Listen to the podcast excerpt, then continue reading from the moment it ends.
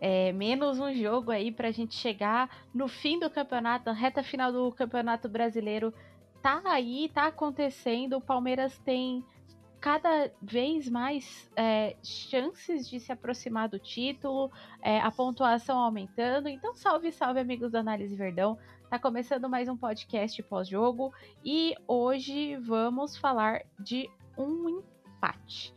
É, o Palmeiras foi jogar fora, foi jogar em Goiás e acabou empatando com o Atlético Goianiense em 1 a 1. O resultado não era o que a maioria das pessoas esperavam, mas ainda assim soma um ponto e o Palmeiras é, consegue manter uma distância de 10 pontos para o segundo colocado, que é o Internacional. Então a gente está aí numa, numa crescente, estamos nos aproximando do final do campeonato, é uma distância boa, é, mas a gente tem alguns pontos para falar sobre esse jogo.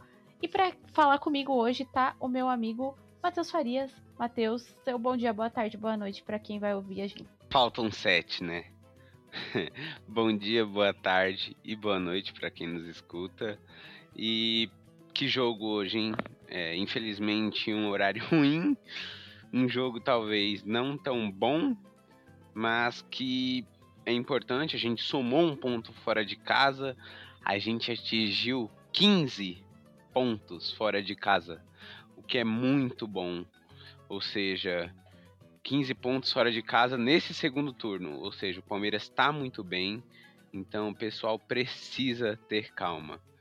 É, o pessoal precisa entender que nem sempre vai conseguir pontuar bem, é, vai conseguir tirar três pontos. Então, o empate de hoje, a galera precisa ter calma e olhar o lado positivo disso. Não é por causa de um empate que o elenco deixa de, de ser bom mas também mostra esse empate foi bom para mostrar a carência que o elenco tem em algumas coisas.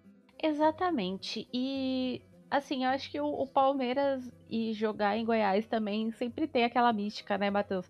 A gente que é torcedor também, além, claro, de ser analistas, enfim, a gente leva muito a sério o lado racional, ainda tem um negócio assim, né? Vou jogar em Goiás, a gente já sabe que vai ser um jogo difícil, né? Acho que não só, não só pelo estádio, pela mística e tal, mas pelo calor que tava fazendo lá também, acho que N condições que fazem com que o jogo do Palmeiras seja um pouco mais truncado.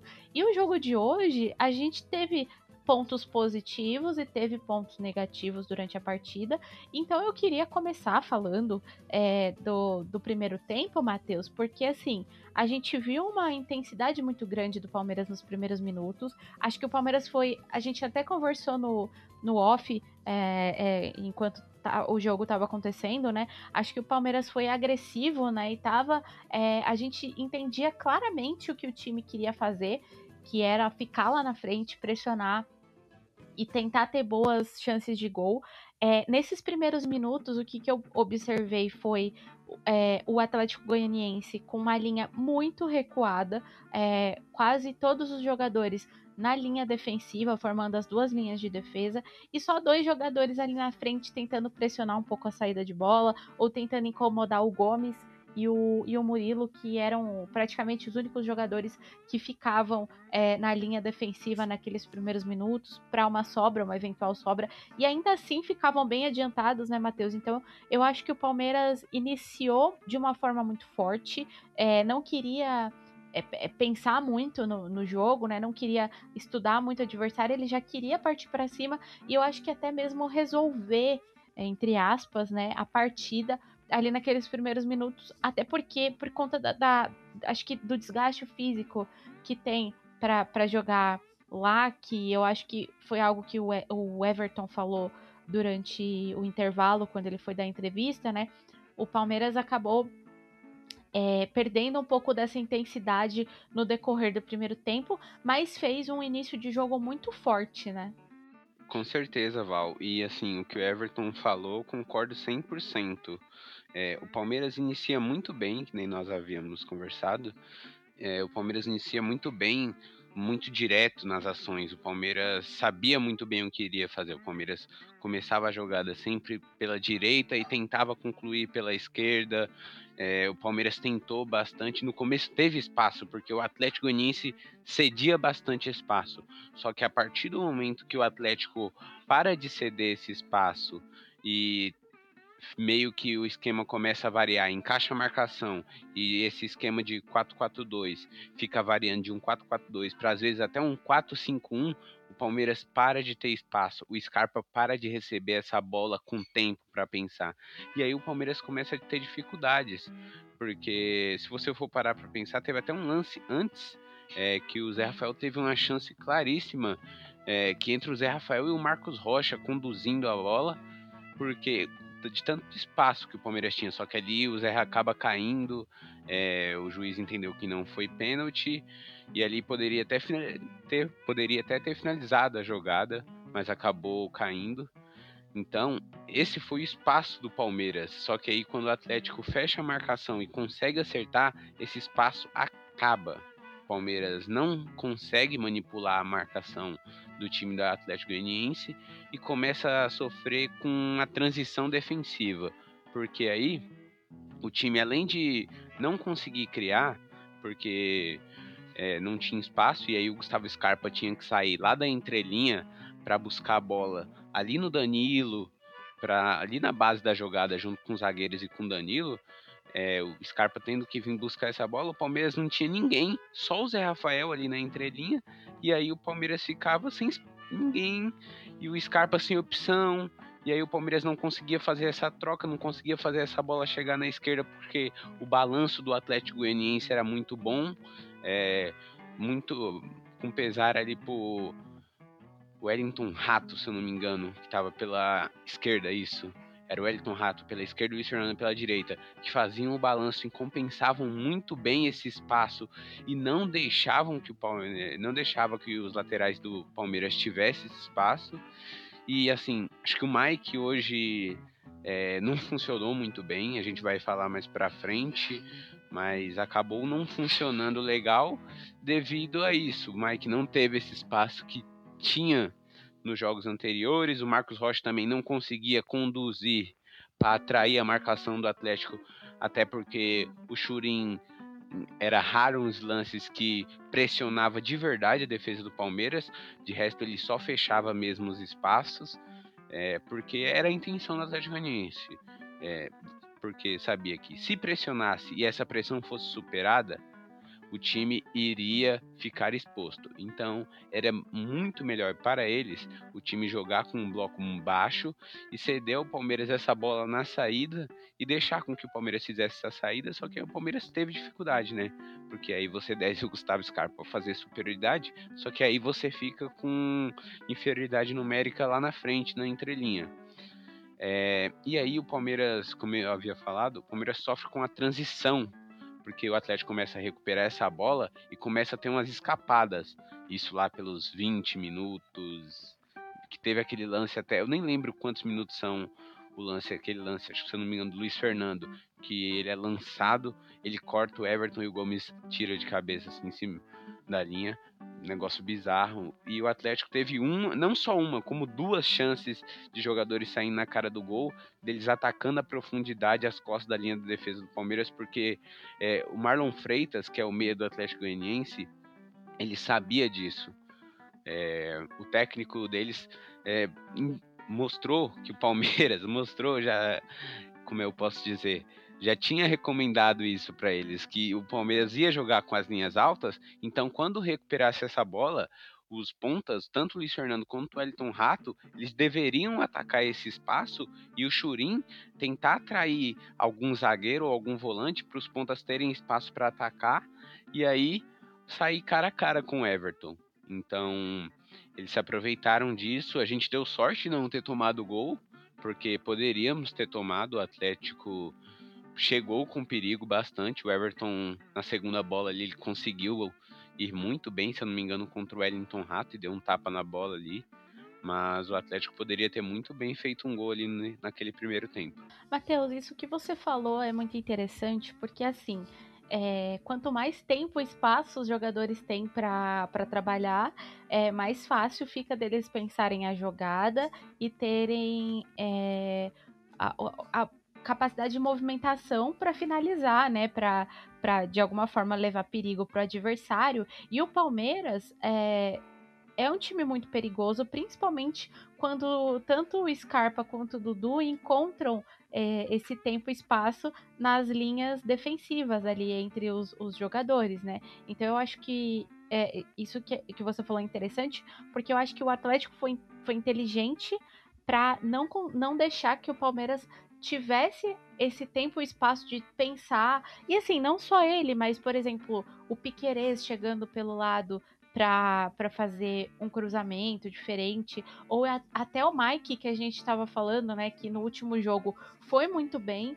e estava sendo tratado como um achado do Abel aí na posição de ponta. Eu acho que hoje ele ele foi não foi tão bem porque ele não teve esse tempo espaço e também ele não conseguiu acompanhar muito algumas jogadas. O que, que você acha é, do desempenho dele dentro de campo?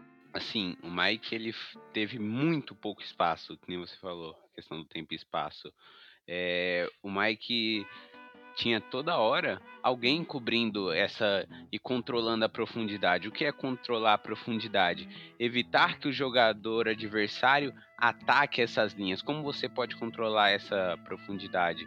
Você pode controlar simplesmente fazendo uma linha de impedimento, é, e a linha do Atlético Goianiense foi muito boa em alguns momentos em relação à linha de impedimento porque sabia desses jogadores do Palmeiras que gostam de romper as linhas, tanto o Rony quanto o próprio Mike, que está aí hoje como ponta, que gosta de romper as linhas.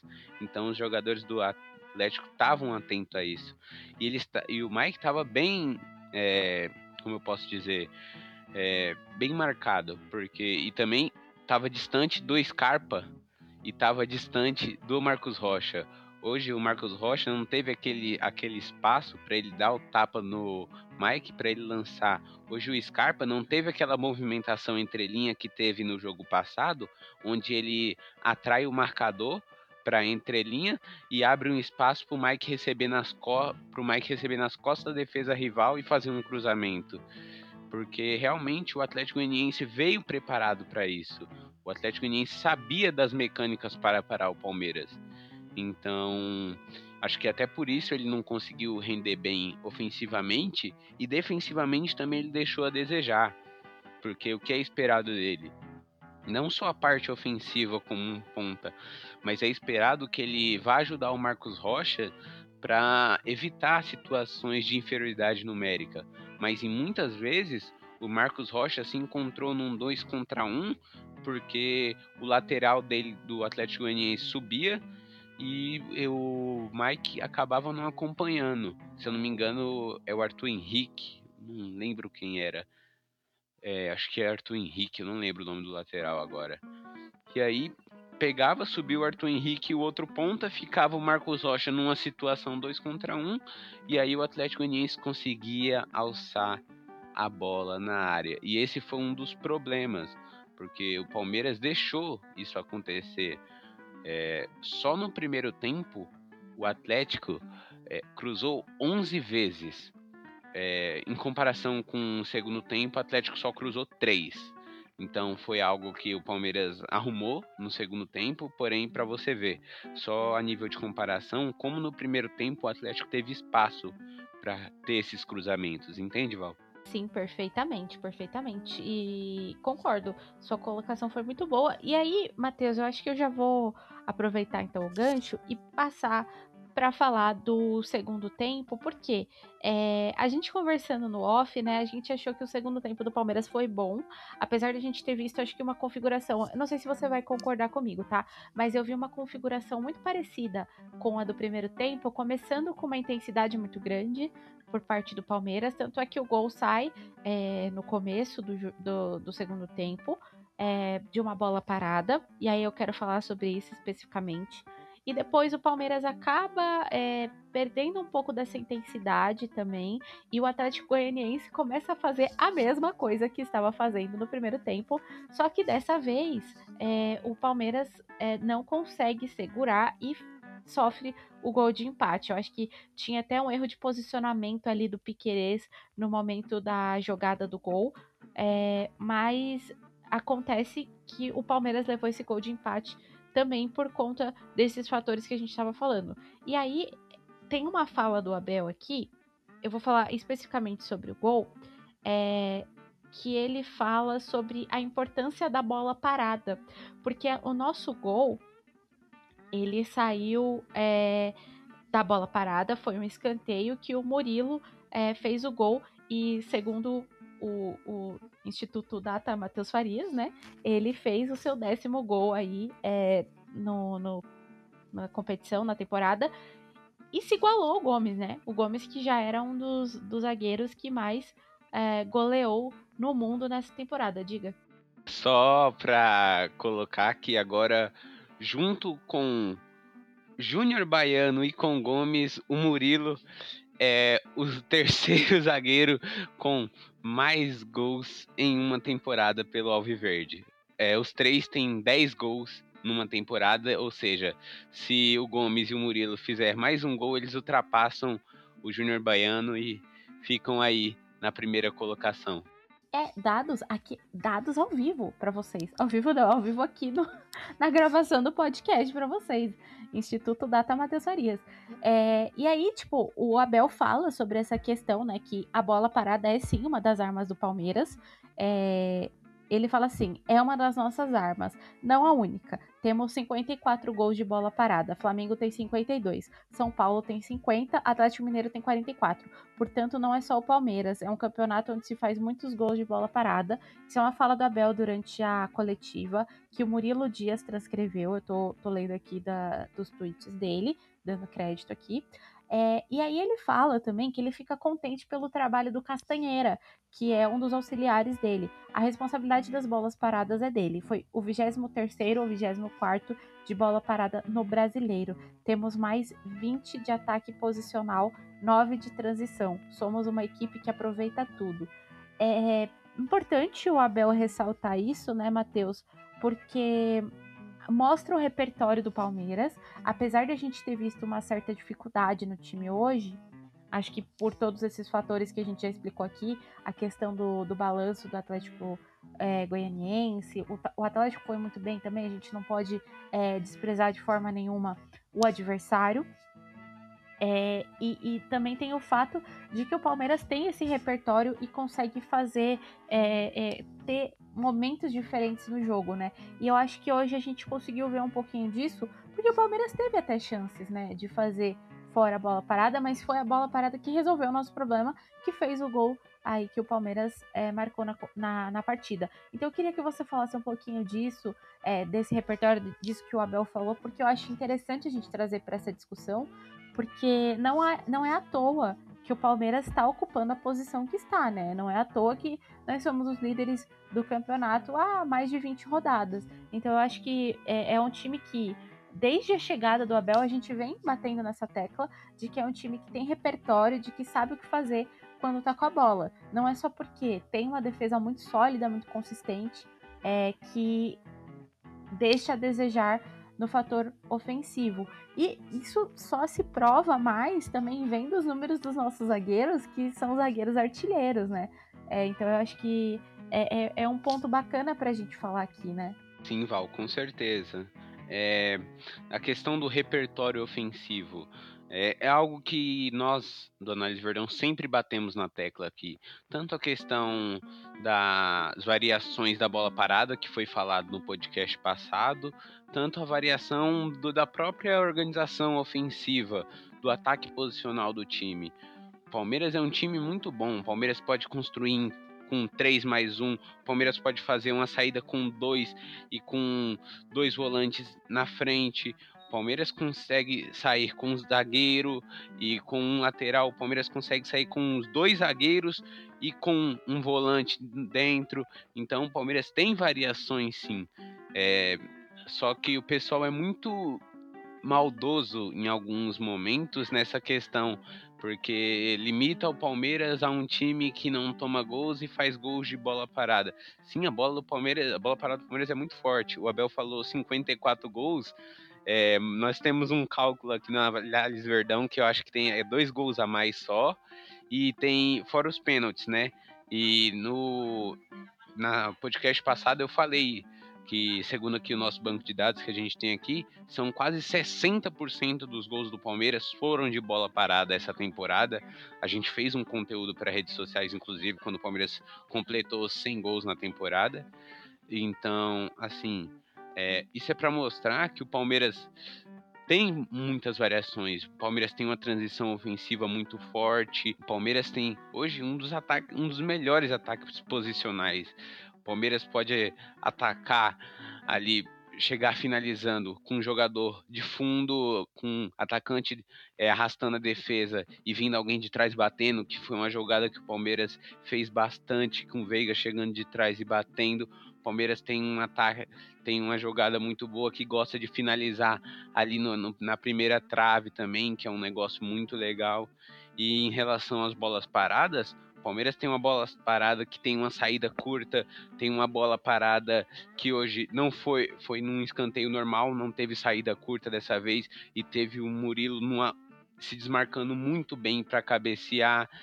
Nós temos um time que sabe muito bem a hora de pegar a linha de impedimento do rival saindo para eles entrarem e não em ficar em impedimento. Então, é, o pessoal acho que tem que prestar atenção nesses detalhes que parecem ser mínimos, mas são de um grande feito. Esse time é realmente histórico e eu acho que falta valorização. Quer fazer parte de um grupo exclusivo do Análise Verdão no WhatsApp e ainda ter acesso a chamadas de vídeo para falar sobre o Palmeiras e os segredos do trabalho do Abel? Se torne um apoiador do Análise Verdão. Com planos a partir de R$ reais mensais, você ajuda o projeto a crescer, trazer conteúdos melhores e ainda recebe benefícios imperdíveis. Acesse apoia.se barra Análise Verdão e faça parte.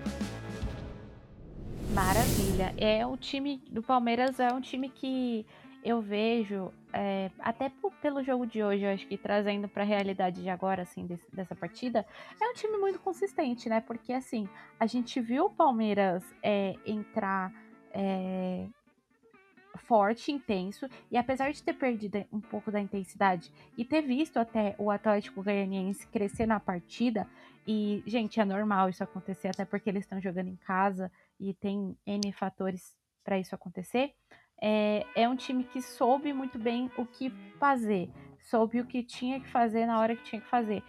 E o gol acontece por, por circunstâncias do futebol, mas eu acho que é um, é um time que está muito coerente com é, durante todo o campeonato e não à toa tá na posição que tá, né? Eu acho que isso é bacana. E aí, Matheus, eu queria é, falar com você sobre a questão dos destaques, né? É, os destaques do, do, Palmeiras no jogo de hoje. Já adianto que a gente conversou aqui no off.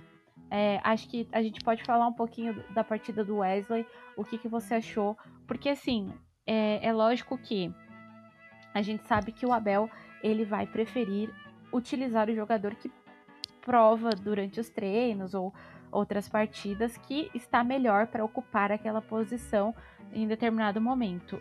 E o que a gente viu é, foi o, o Abel preterindo o Wesley em relação ao Mike na posição de ponta, que era uma posição que naturalmente seria ocupada por ele, né? Então, a gente sabe que também nos últimos jogos que ele entrou, ele oscilou bastante. E eu acho que, vou até adiantar, dar um spoiler aqui, eu acho que um grande problema que ele tem que pode ser trabalhado ainda é a questão da tomada de decisão, principalmente quando chega lá na frente, né? Eu acho que ele, ele erra, ele, ele acaba sendo muito afobado, muito ansioso para tomar a decisão e acaba tomando a decisão errada é, no final. Então eu acho que por isso que ele acabou sendo preterido nesse sentido. Então eu queria que você falasse um pouco sobre Wesley e sobre quem você acha que se destacou positivo ou negativamente na partida. Perfeito. E assim, Val, é, a palavra é essa mesmo, é afobado. Wesley, a tomada de decisão dele acaba prejudicando, fora que ele tem alguns gestos técnicos que faltam uma melhora. É, em 2020 ele demonstrou estar evoluindo, mas parece que ele meio que estagnou. Mas vamos lá, muita gente reclamou da entrada dele. Eu também não sou de concordar muito, mas o Abel entende sobre gestão de elenco. O Abel sabe como gerir um elenco muito bem. O Wesley não entrava desde o jogo contra o Atlético Paranaense. Vai, ia fazer. Fez um mês já, né? Foi no começo do mês. Isso. Fez um mês já. Ou seja, é, é um cara que merecia oportunidades e com certeza está demonstrando nos treinos isso. Então, é, seria mais que justo uma partida para ele demonstrar e quem sabe fazer diferente, porque ele estava no banco nos outros jogos, mas em nenhum ele entrou. E como você falou, o Abel preferiu colocar até o Mike de ponta do que colocar ele. Então já mostra que as... E desculpa te interromper, só, só para acrescentar, a mesma coisa com o Gabriel Menino, né? Ele também estava sofrendo com isso, passando por esses problemas de afobação e tomada de decisão e muitos erros consecutivos dentro de campo. E agora ele é o substituto imediato tanto do Danilo quanto do Zé Rafael, né? Eu acho que isso vem da, da gestão de elenco que o Abel fez, né? Sim, sim, é a mesma coisa. E aí o pessoal precisa entender que o Abel vai ter essas coisas. Ó, aconteceu a mesma coisa com o Merentiel. O Merentiel fez dois gols lá seguidos. Depois ele ficou um bom tempo sem entrar, entrou hoje o Navarro tava um bom tempo sem entrar, aí voltou a entrar, aí ó, agora já pegou uma sequência de novo, entrando novamente. É, o Flaco não joga desde o jogo contra o Atlético Paranaense, mas eu garanto que até o fim do brasileiro o Abel vai colocar ele. O Abel precisa gerir esse elenco muito bem. O Hendrick estreou no último jogo, então tem muita coisa. O Abel sabe gerir bem esse elenco. Só que o pessoal precisa entender que você não pode só existe só a FIFA já ajudou nós colocando aumentando as substituições para cinco.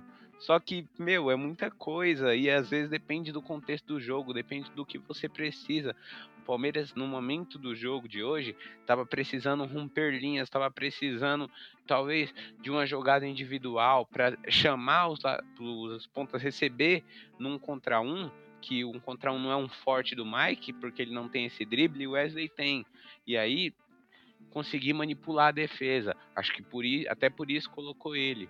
Só que aí eu acho que o Abel só errou na questão de que você coloca o Navarro e tira o, o Scarpa, que cruza bem. Então o Palmeiras perdeu nisso. Acho que foi esse foi o único erro para mim. Tirando. Oi.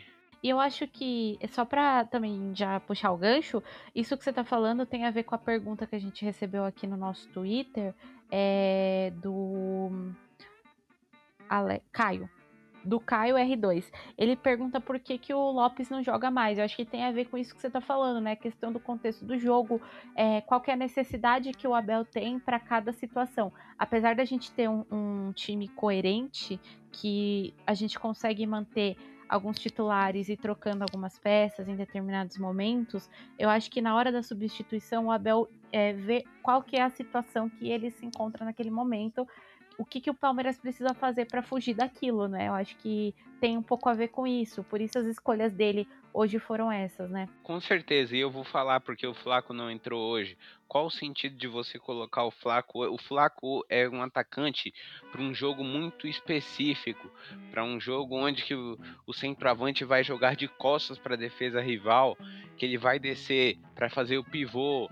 Só que aí hoje era mesmo o Palmeiras sem espaço entre linhas com um Atlético com cinco defensores, às, e às vezes tinha cinco caras no meio, às vezes tinha def, cinco defensores. Você vai colocar o Flaco para quê? Que isso, Val?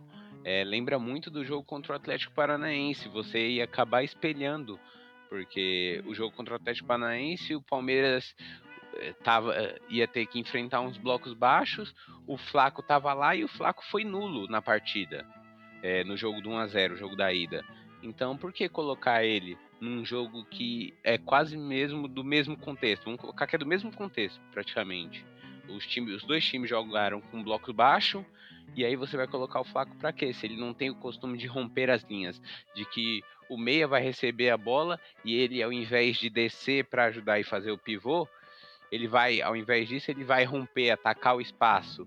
Então, é por isso, eu acho que fez muito sentido as escolhas porque o Navarro é um cara de apoio, mas também é um cara que gosta de atacar a profundidade. E até por isso foi escolhido para o jogo de hoje. Perfeito. Eu acho que tem tudo a ver isso que você falou, né? Eu acho que é, a questão de quem vai entrar, principalmente. Porque assim, o que eu, o que eu entendo.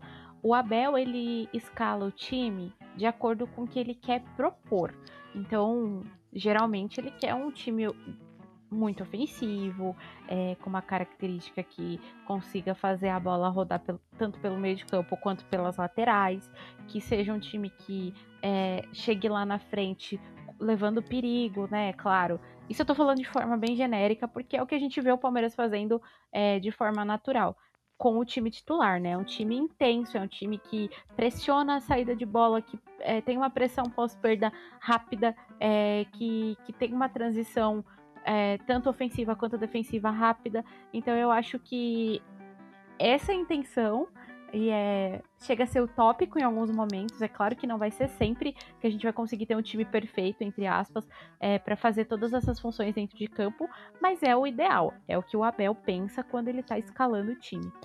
Conforme ele vai vendo a, a partida andar e conforme ele vai sentindo a necessidade de troca, isso geralmente podem perceber, acontecem, acontece no segundo tempo, quando não tem nenhuma expulsão ou, ou algo mais absurdo, é, sejam, sei lá, alguém machucado, alguém lesionado, alguma coisa assim, isso acontece geralmente no segundo tempo e bem depois dos 15 minutos.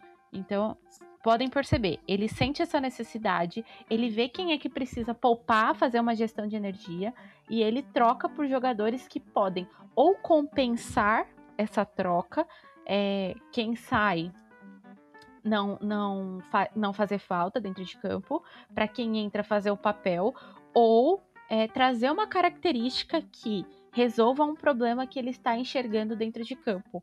Eu tô certa, Matheus? Eu acho que é isso, né? Que, que pelo menos é o que eu enxergo que o Abel faz. Sim, sim, perfeitamente. Ele tem esse controle muito bem da energia e é importante porque para evitar lesões, a gente está no final de campeonato, final de temporada, você perder jogador por lesão agora não é import... não é muito bom, porque o Palmeiras basta o Veiga, né? Já basta o Veiga. Porque o, o elenco do Palmeiras já é curto. E aí você perder joga... mais jogadores por lesão, é... é bom isso? Não é. Então o Abel faz de tudo para ter esse controle de carga muito bem. E faz isso, isso é o melhor que ele pode fazer, porque se ele não fizer isso, a gente já vai acabar a temporada com 11 para jogar e três moleques da base para substituir, pronto. E aí o que, que vai acontecer com o Palmeiras? Então, o pessoal precisa entender também essa questão da gestão. Matheus, outra pergunta que a gente tem aqui no nosso Twitter é do Estevão Carvalho, que ele fala sobre a baixa rotação do elenco. Ele pergunta se o calor explica essa, essa rotação abaixo, principalmente das, das estrelas do time. Eu acho que ele se refere um pouco ao Dudu também, que, que foi um pouco questionado. É, é, até o, o Piquerez não conseguiu muito. O Mike, como a gente já explicou, é, eu acredito, eu vou dar minha, minha, meu ponto de vista, depois acho que você pode complementar melhor. Eu acredito que tem a ver um pouco a questão não da baixa rotação, mas eu acredito que a diminuição da intensidade em alguns momentos do jogo tenha sido causada sim pelo calor. É, lá é, é, é tava bem quente. Eu perguntei para minha amiga Mariana, que, que trabalha aqui, mora lá em Goiás. Ela me falou que tava 26 graus. É, então é, é uma temperatura alta para a noite também, né? No caso.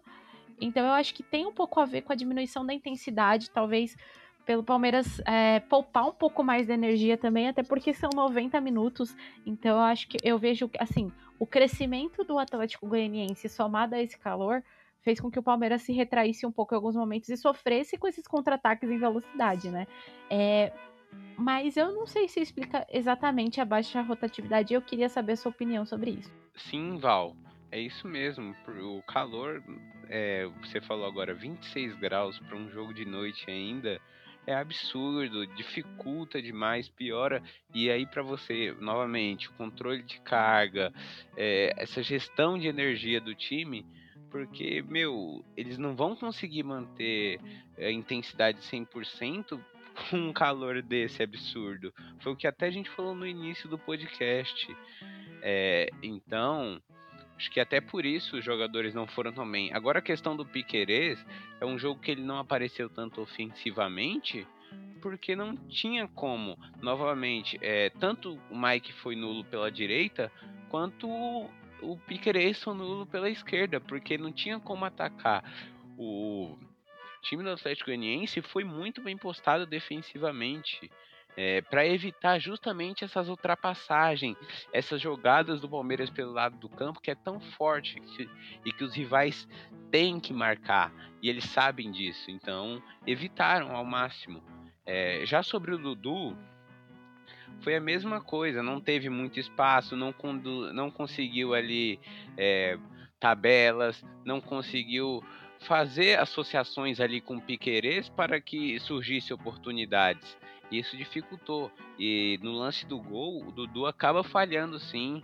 É, ele acaba não acompanhando o lateral, um erro bobo. E assim, não é um erro que é a primeira vez, já aconteceu contra o Botafogo no gol do Tiquinho Soares. O início da jogada do não acompanha o lateral e aí vem todo um lance onde que o Botafogo cria pelo lado e a bola vem parar no meio no Tiquinho Soares.